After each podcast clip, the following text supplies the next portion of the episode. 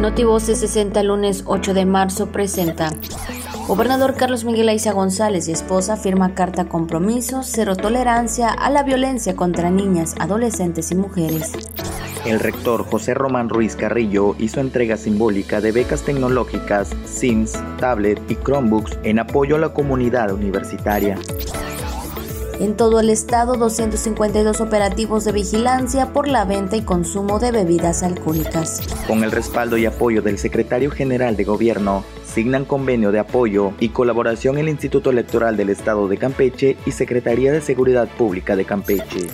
Este lunes falleció Ricardo González, mejor conocido como Cepillín, a los 75 años a causa de un paro cardíaco. Hoy lunes 8 de marzo, Día Internacional de la Mujer. Notivoces 60.